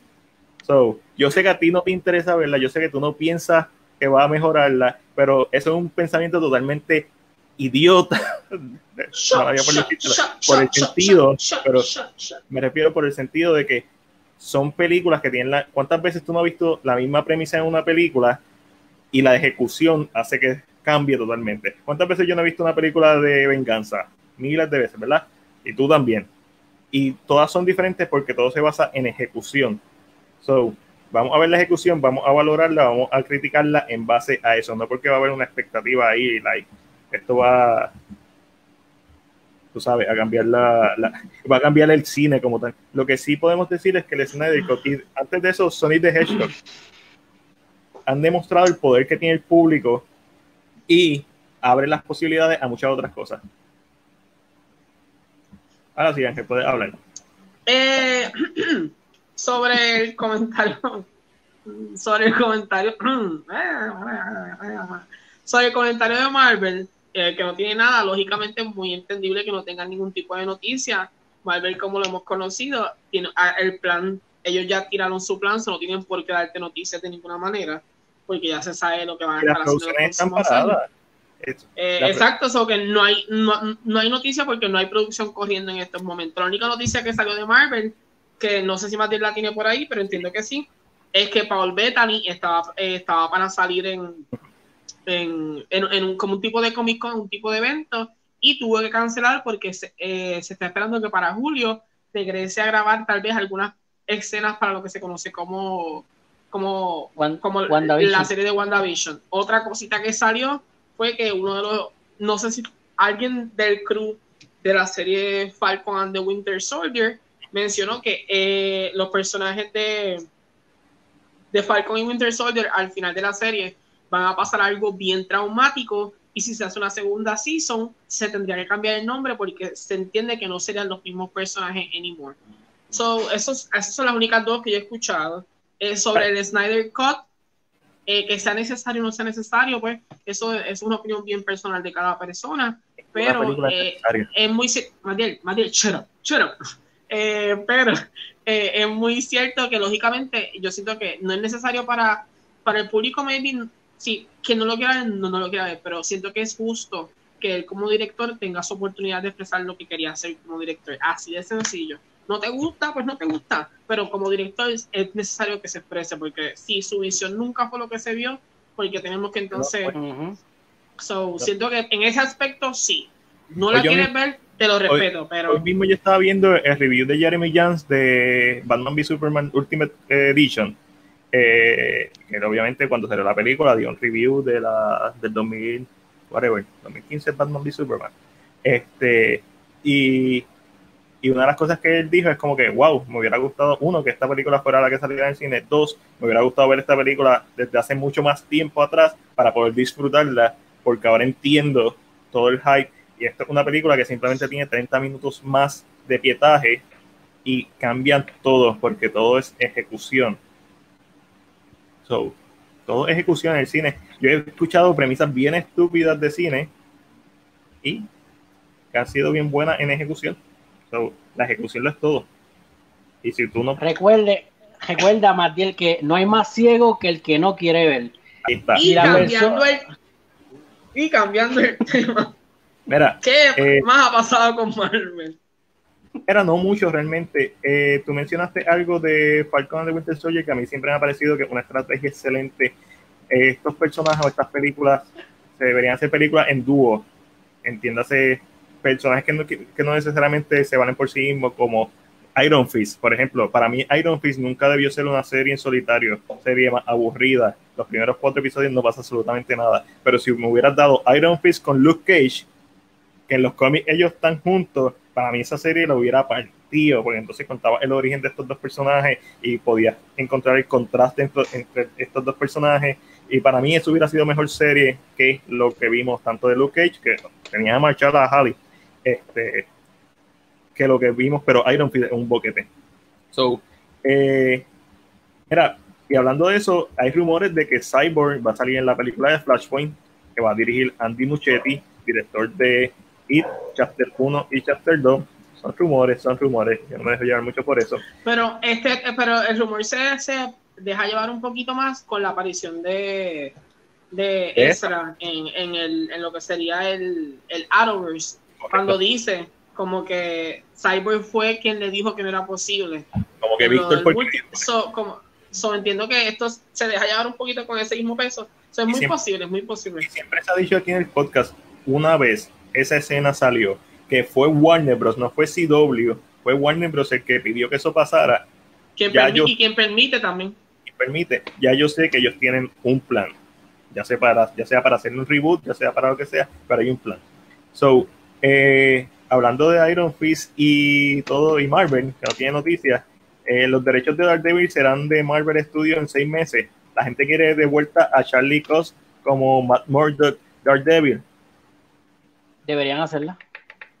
Sí, y hay un precedente con J.K. Simmons, so es bien posible, no, no, no es irreal, pero... Lo que pasa es que para tu poder hacer este tipo de cosas, tienes que establecer que existe las otras realidades. A mí, sí lo puedes traer, lo puedes, pero entonces va a haber gente que se va a cuestionar, ah, pero entonces tienes que ser bien claro en por qué estás trayendo al David tal vez de otro mundo completamente distinto, porque nunca apareció. Y, y tiene que ser de otro mundo totalmente distinto, a pesar de que hay referencia a los eventos. Recuerden, las películas del NCU nunca han considerado las series como parte de su, de su canon sea, como que sean, como que son parte de los eventos que pasaron. Las series sí, porque las series no tienen de otra, porque hay referencia en Dark David de Hulk, de The Incredible Hulk específicamente, pero las series nunca, mira, en Civil War era tan sencillo como que saliera, o en, The Winter Soldier, que saliera el nombrecito de Matt Murdock como una de las personas de interés.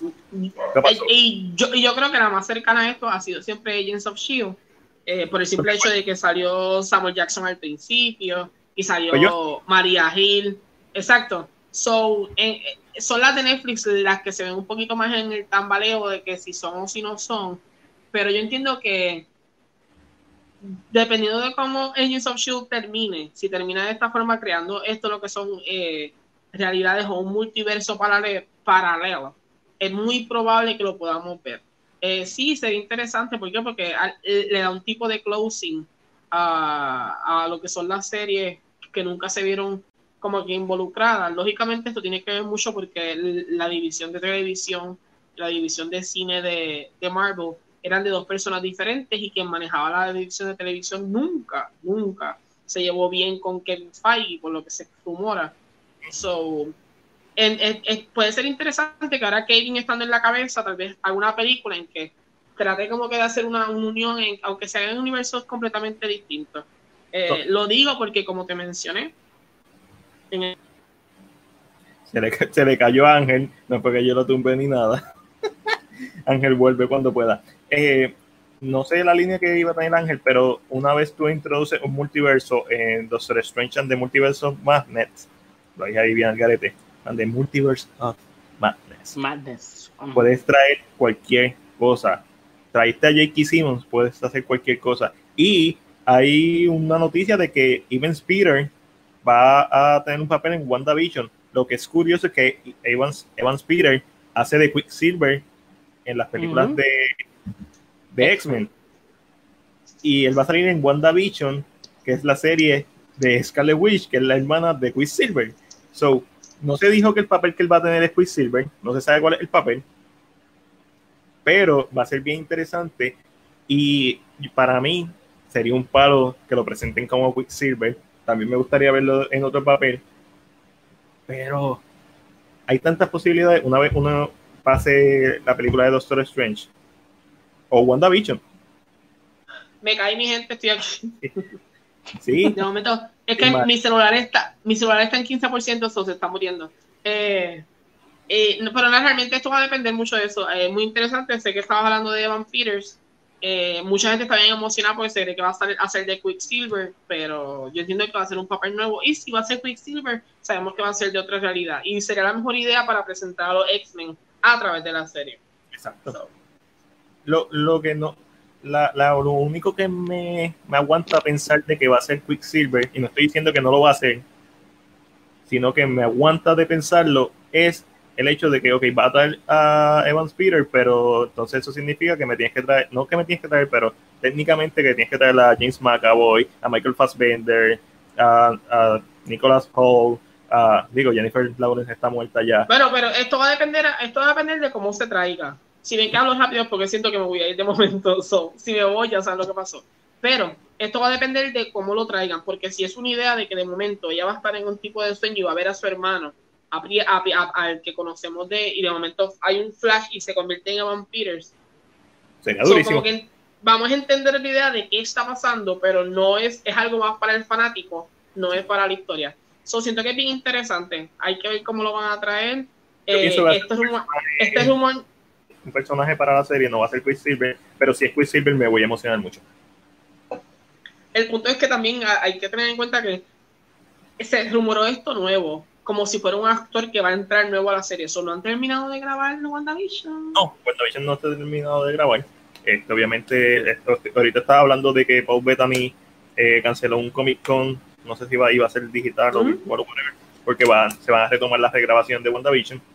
Este, pero ¿sabes qué? ¿Te recuerdan que CW lo hizo primero? Uh, esto, siempre ha sido así. Ellos siempre han dejado que desea haga la idea y después que esto se sabe con Civil War salió después que se anunció Batman v Superman. Ellos como que, ok, tú vas a hacer esto, dame un break, Voy a hacer esto. ya esto es de costumbre. Yo sería igual. Yo no me tiraría sin que se tire otro al, al y se enfangue primero. Mira, vamos a terminar. Eh, David Ayer, director de un montón de películas como Training Day, eh, Sabotage, y Suicide Squad, con el movimiento del Snyder ha empezado a revelar cosas de su, de su versión de Suicide Squad, indicando que fue el estudio quien saboteó la película, no con esas palabras, pero quien hizo el corte final de la película, no es su corte, también indicando que básicamente cortaron todas las escenas de Jared Leto, eh, que cambiaron el tono y básicamente destruyeron el timeline. Cuando, cuando salió esa película yo dije, pero ¿por qué Jared Leto no fue el villano principal? Eso fue culpa de David. Eso, eso, eso, eso no hay forma de rescatarlo. Y yo pienso igual, el mismo David Ayer lo ha dicho que si él hubiera tenido más tiempo de desarrollar la película, porque lo que le dieron fueron como cuatro o seis meses para escribir el guion y empezar postproducción, eh, preproducción, hubiera hecho a Jared Leto el villano principal de la película y eso es algo que es innegable, eso no hay forma de salvarlo en la película. Pero la participación de Jared Leto y cómo está la película estructurada es aparentemente diferente y en un tono mucho más oscuro que lo que terminamos viendo. Para mí, Suicide Squad es esta película que uno ve, se entretiene y después empieza a pensar en ella y te empieza a molestar. Porque es como que esto no cuadra, esto no cuadra, esto no cuadra, esto está mal, se nota que esto fue un reshoot. So, eh, verían, digo, probablemente sí, pero verían eh, el director cut de David Ayer de Suicide Squad yo lo vería. Mientras más contenido haya, mejor. Ah, pero otra cosa que mencionó ella es que señaló directamente a Jeff John como el causante de que cambiaron su. De yo fui metiendo las manos. y Jeff John hay muchos rumores de que fue quien hizo que Ben Affleck saliera como Batman, o sea, saliera el papel. Eh, también hay muchos rumores que Jeff John fue uno de los involucrados en hacer que Snyder se fuera se sabe que Snyder también se fue por la tragedia de, su, de la muerte de una de sus hijas, Autumn Snyder, pero que fue como que él fue quien trajo a Joss Whedon para que hiciera la película más Marvel. So, eh, Geoff Jones, Geoff Jones es lo que era Kevin Feige en Marvel. No. se, intentó que se intentó que fuera eso, pero jamás tenía la misma capacidad que Kevin, parece. Jeff Jones es excelente en los cómics y y eh, hasta ahí. Pero hasta ahí, hasta ahí. no da pie con bola. Eh, y nuevos rumores sobre el Snyderverse. Cuando digo el Snyderverse, prefiero, obviamente, todas las posibilidades están abiertas. Una vez se anunció eh, Zack Snyder Justice League, uno de los rumores que sigue sonando es que hay planes de desarrollar contenido dentro del universo de Snyder de Justice League eh, el más popular que está sonando como rumor es una serie de Batman con Ben Affleck, John Manganiello como Deathstroke que continúe ¿verdad? Lo, que, lo que Ben Affleck quería hacer. Eh, y, pero también han salido otros rumores, es que el, no es necesariamente eso, eso es lo que van a hacer, sino que van a traer contenido original y que esto lister actor van a tener cameos en este universo, haciendo que sea uno más coherente, porque lo estamos viendo aparecer. Básicamente como si de momento en Daredevil, la serie de Daredevil saliera Iron Man o saliera Spider-Man. Como que lo hace que se sienta más cohesivo. Pero estos son súper rumores, hay que esperar. A ver, ¿qué ustedes piensan? Le, HBO Max, que se nota que está teniendo bastante poder ahora mismo en cuanto a las decisiones del contenido que se va a tomar de Warner Bros. Todo esto todo depende del éxito del Snyder Cut. ¿Ustedes piensan que deberían dejarlo morir? ¿O piensan que deberían expandir el universo como contenido original de HBO Max? Ángelo, tú primero. Lo que pasa es que tú tienes que ser bien claro, tal vez el fanático que conoce o el fanático que le puede funcionar, pero al fanático casual, al fanático que no conoce, meterle contenido que tal vez no sea parte de un mismo universo. Eh, aunque ellos no están tratando, aunque ellos no están tratando de hacer un mismo universo, porque se ha visto que, eh, eh, por lo menos lo que Patty Jenkins, Patty Jenkins ha dicho siempre ha sido que ella hace una película a su, a su idea. that's it. Pero ella está tienes, sus películas son precuelas. Es muy cierto, pero, pero la misma vez tienes como que saber jugar con eso, saber qué tú quieres y hacer un plan sentarte y decir, si vamos a hacer esto, tenemos que ser bien claros en cómo lo vamos a hacer. Claro, a DC le funcionó con Joker, que es una película que es completamente fuera de, o sea, es un Elseworld, pero le funcionó con Joker nada más, no sabemos cómo la gente va a recibir otra película, porque Joker es, el villano más, el, villano de cómics más conocido. So, ¿cómo le funcionaría eso con otro? ¿Cómo le funcionaría eso con...? Porque ahora mismo la gente tiene dos ideas. Tiene el Arrowverse, que fue el único que presentó multiverse, por decirlo de esta manera. Y entonces tiene lo que es el, el DCU, como que ah, son los mismos, están juntos. Lógicamente, esa idea se va a impulsar con, con el Snyder Cut, porque vamos a volver a verlos juntos. Eh, so que es, para mí todo es planificación, puede funcionarle. Eh, y realmente HBO Max tiene la oportunidad de expandir como quieran hacerlo ahora mismo pero tienen que ser cuidadosos en cómo lo hacen, que no tengan mucho contenido, que la gente se confunda, ah, no entiendo qué es esto, qué es aquello, porque la gente, ah, hay tanto contenido saliendo ahora mismo, que tú tienes que ser bien cuidadoso, porque si tú me vendes algo, ay, me encantó este actor, pero de momento me pusieron el mismo personaje con otro actor. Entonces, como es, lo que está pasando con Daredevil, por ejemplo, que la gente quiere a Charlie Cox. So, si tú no o sea, si tú le das al público lo que quiere, que en este caso sería Charlie Cox, tendrías que explicar por qué Charlie Cox está de este universo o por qué aparece en este universo y aparece en este nuevo. Tal vez después de Endgame, después del famoso Snap, Charlie o ese Daredevil entra a este mundo nuevo, porque es porque la realidad es, es, yo, siento que es bien complicado, pero es posible, que no es posible. Yo, yo no, en el sentido porque tenemos WandaVision y Doctor Strange dentro de Multiverse Madness. Pero ese sería el caso de, de, Marvel, pero desear no tener, a mí, a menos que Flashpoint se encargue de hacer esto. Pero si Flashpoint no lo hace, hacer Pero además, tenemos en la cultura popular el ejemplo de Spider-Man to the Spider-Verse, que para mí ha sido la mejor que ha ejecutado y de una manera tan simple, tan sencilla. Ok, hay diferentes Spider-Man, hay diferentes versiones, that's it, se acabó, no, es antibruto. Pero, pero yo siento que la situación con eh, Spider-Man es que al ser animada permite mucho más, te da una, flexibilidad porque la gente se apega más a, a, los actores cuando los ve físicos. Sí, cierto, pero... Es como Superman, sacamos un Superman no para que veas que la gente va a estar todo está mira, mira Batman, este, pero eh, empezaste con una animada, pero el punto es que ya sembraste una semilla al, público general. El público general ya no está, eh, ya, ya no solamente la gente que ve serie, que está consciente de que hay un multiverse, el público general ha tenido la experiencia de ver un multiverse. Y aunque sea animado, que es más fácil de aceptar definitivamente, mano, si tú me traes a un Toby Maguire con Tom Holland, nadie se va a quejar. Ese sería tu momento. Pero eso sería en el caso de que, lógicamente, Marvel lo trabaje específicamente. Pero, lo que eh, pero DC, que era realmente la base, siento que DC todavía no ha establecido como que esta misma idea y siento que eh, Flash, eh, Flash es quien puede establecer este famoso nuevo mundo.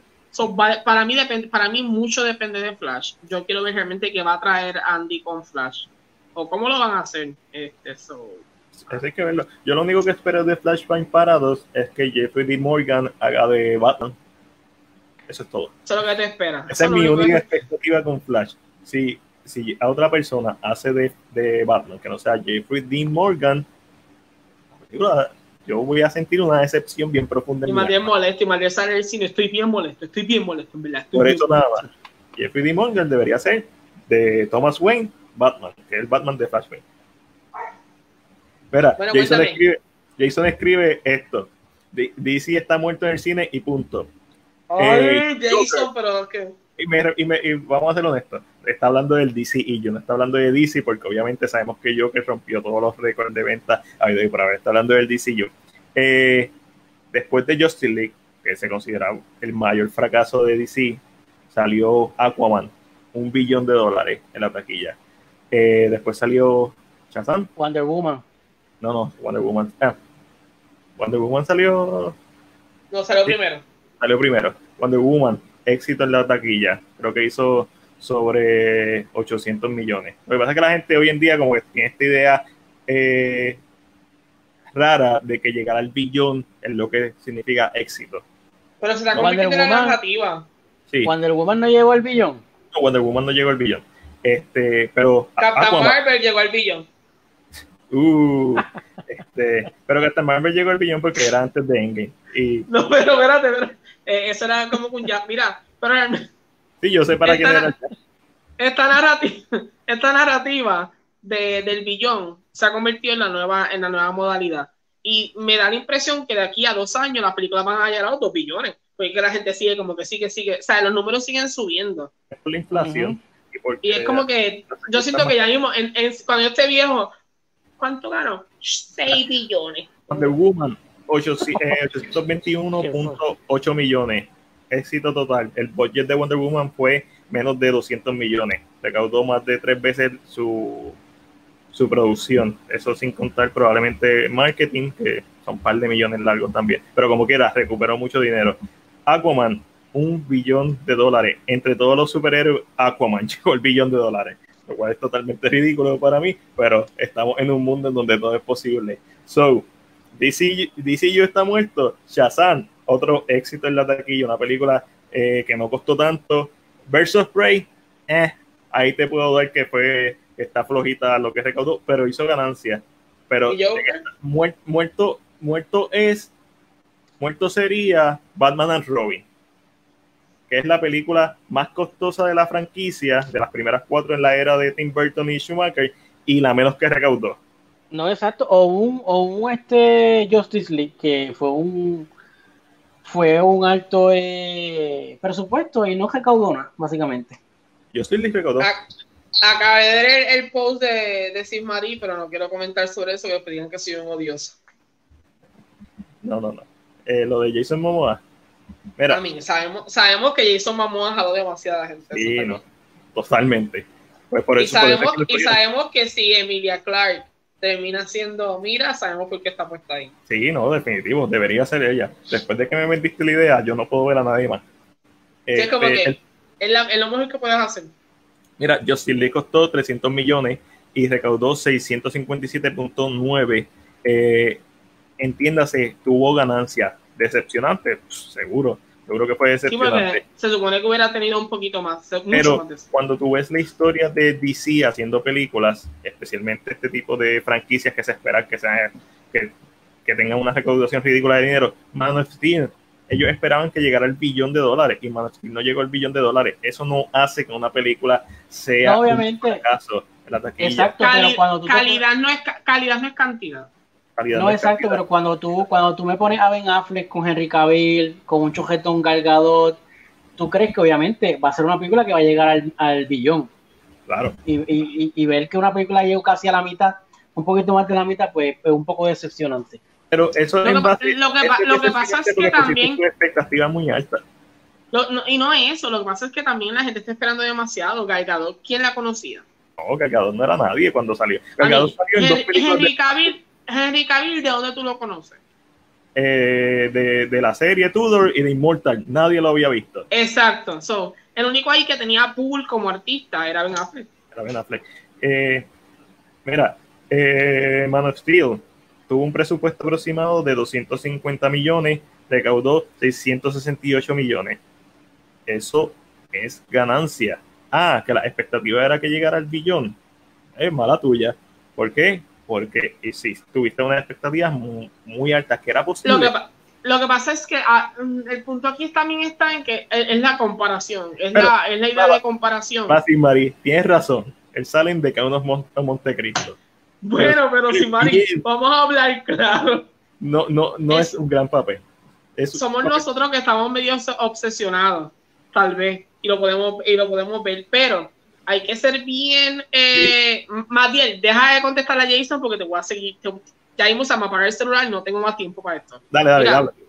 Eh, pero el problema está en la expectativa y yo siento que este es el mayor problema que tiene esto, es que la gente está haciendo una comparativa con Marvel. Siempre ha sido el mismo problema. Cuando ven que Marvel tiene mucho, mucho dinero, ay, si no llega el billón como esta película de Marvel, no funciona. Gente, eso no funciona así, tiene que ver con chavos, esto tiene que ver con quién más ganó, con que si llegó al billón. Uf, felicidades. Llegó un número lo que, bastante alto. Lo que pasa es que, que, tú tienes una película que es Batman vs. Superman que generó más chavos que Justice League.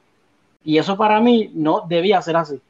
No, es que no debía ser así, pero ahí es donde entra Warner Bros. Warner Bros. es quien mete las patas al tratar de cambiar el tono, porque todo el mundo que ha visto el Ultimate Edition de Batman v Superman dice que es mucho mejor, que es la película que debió salir. Duraba 30 minutos más. Ese Chávez. Mira, eh, un datito curioso. El presupuesto de Iron Man fue 140 millones y la película solamente recaudó en el cine 585.3 millones.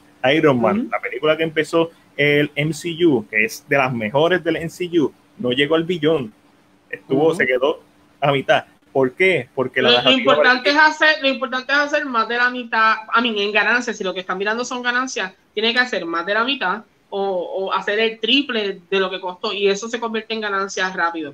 Pero la gente tiene esta narrativa en la cabeza de que el billón, que si lo otro, y siento que este es el mayor problema ahora mismo, que, que la gente quiere ver que las películas lleguen al billón, se vuelven locos, pero el cine... Billón es, es, es, una, es fue un fracaso. No, ese no es el punto. Calidad siempre se sobreimpone independientemente cantidad, que fue lo que tú dijiste ahorita, Ángel. So, el DCU, me queda a 6%, so si me voy ya saben. El DCU está muerto, no. no. honestamente no, porque lo peorcito que ha tenido es Birds of Prey, honestamente, y Birds of Prey tampoco es una película que no recaudó dinero, muy por debajo de las expectativas, definitivamente, pero de, no, de eso a decir que no recaudó dinero, cambiando el tema, estos comen están calientes. Eh, Jason me dice que deje que, me dice Ángel, deja que Mac pelee conmigo. No le tengo miedo. Y si Mari quiere que peleen, siento que esto es la nueva, esto, no sé, peleen, peleen. Escribe algo muy cierto aquí, no tiene nada que ver con Iron Man y Captain, y Captain Marvel, ya que tuvieron mucho dinero y fueron unas porquerías de películas. Estoy totalmente en desacuerdo eh, yo pienso que son películas que son bien sobrevaloradas dentro del MCU. Iron Man 3, cuando tú ves el concepto de lo que significa Iron Man 3, de hecho, Iron Man 3 la película que establece el tono del MCU, el 50% comedia, 30%. Vamos a hablar claro. Ay. Ya yo no puedo. Es que estoy viendo los comentarios y siento que se ha convertido en un, en un, en un bar royal ahora mismo aquí ready, ready. hasta Twilight fue Cuando tú notas que Jason es un hater, que Twilight, Ay, señor. Que Twilight es mejor que Batman v Superman y Justice League. Jason, ve el Ultimate Edition de Batman v Superman. Una reseña, una comparativa, cualquier cosa. Y that's it. Va a cambiar de opinión. Mira, a Jason, tú puedes traerle a Henry Cavill y a Ben Affleck.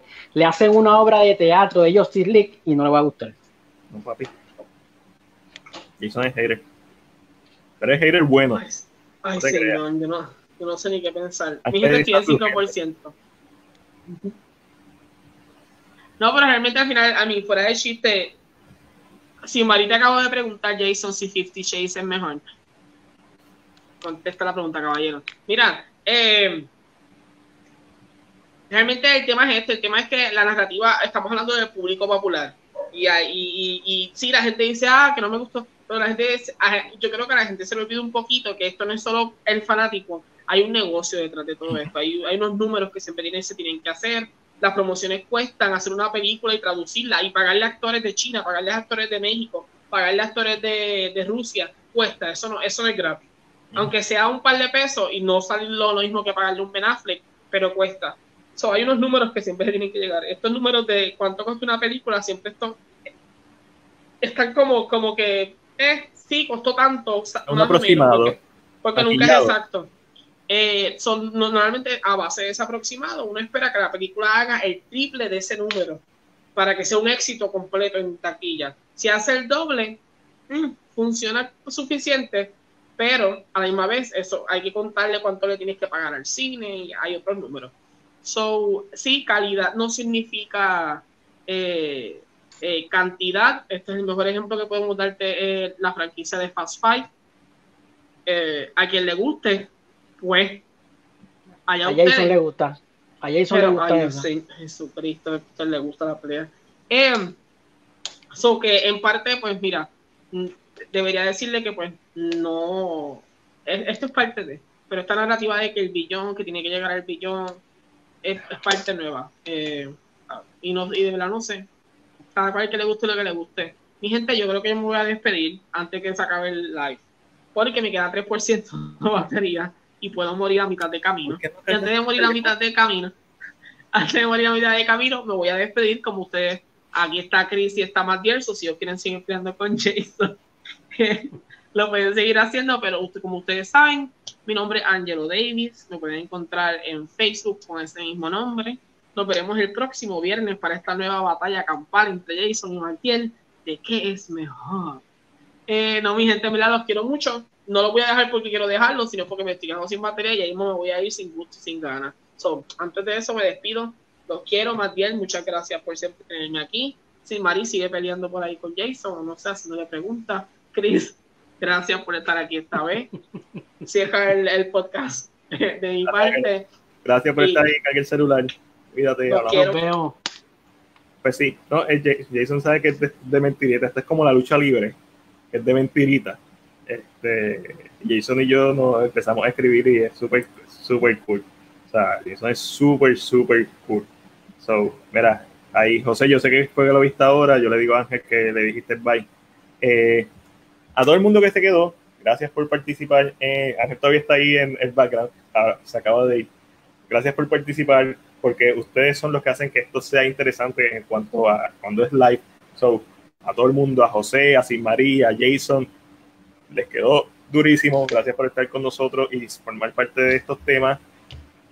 Así que yo creo que con eso vamos a terminar.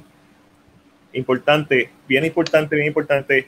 Eh, obviamente se han dado, se dieron cuenta que hoy no hablamos mucho de lo que está pasando en el mundo. Queríamos esta hora y media tratar de que fuera bien concentrada en cine y despejar la mente un poquito de lo que está pasando, de la realidad en la que vivimos.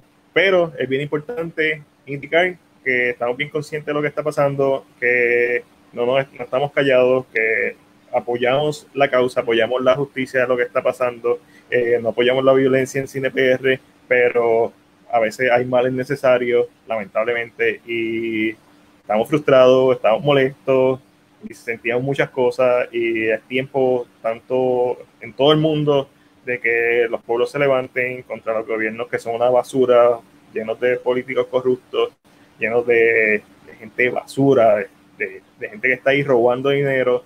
lo sabemos, pero también es tiempo de que nos, papi, de que nos, de que nos levantemos como pueblo. Nosotros lo hicimos el año pasado, sacamos a Ricky Rosselló, está Wanda Vázquez ahora que, no, no. otra cosa. So, nada, Black Lives Matter, de verdad que sí. Eh, Jason, igual, igual también, se te quiere un montón. Y una de las cosas cool de Jason es, por lo menos en mi opinión, a lo mejor Chris lo odia y ellos se odian entre ellos, pero sí, es bien importante. Este, este próximo año electoral hay que salir a votar. porque, eh, porque nos va a costar, nos ha costado el no salir a votar. Eh, una cosa bien importante que yo he aprendido en los últimos años con CinePR es mi opinión es solamente mi opinión, no, no es universal, no tiene que serlo. Hay gente que puede diferir, podemos pelear, pero nunca faltarnos el respeto. Y yo creo que eso es lo que hace la diferencia. Así que, Chris, ¿dónde nos puedes conseguir? Nos puedes conseguir en Facebook como CinePR y en Instagram como PR CinePR y también nos puedes buscar en YouTube con, para contenido original como CinePR también. A mí tenemos un Twitter. Es, lo mismo, es lo mismo que, que Instagram, arroba PR CinePR, pero Twitter es como que bien raro. So, nos puedes conseguir también en Twitter. También estamos aquí todos los viernes en CinePR presenta el resumen de la semana donde te hablamos de todas las noticias relacionadas al mundo del cine, televisión y streaming services. Así que este fue Mac, junto a mí está Chris. Será hasta, la, próxima.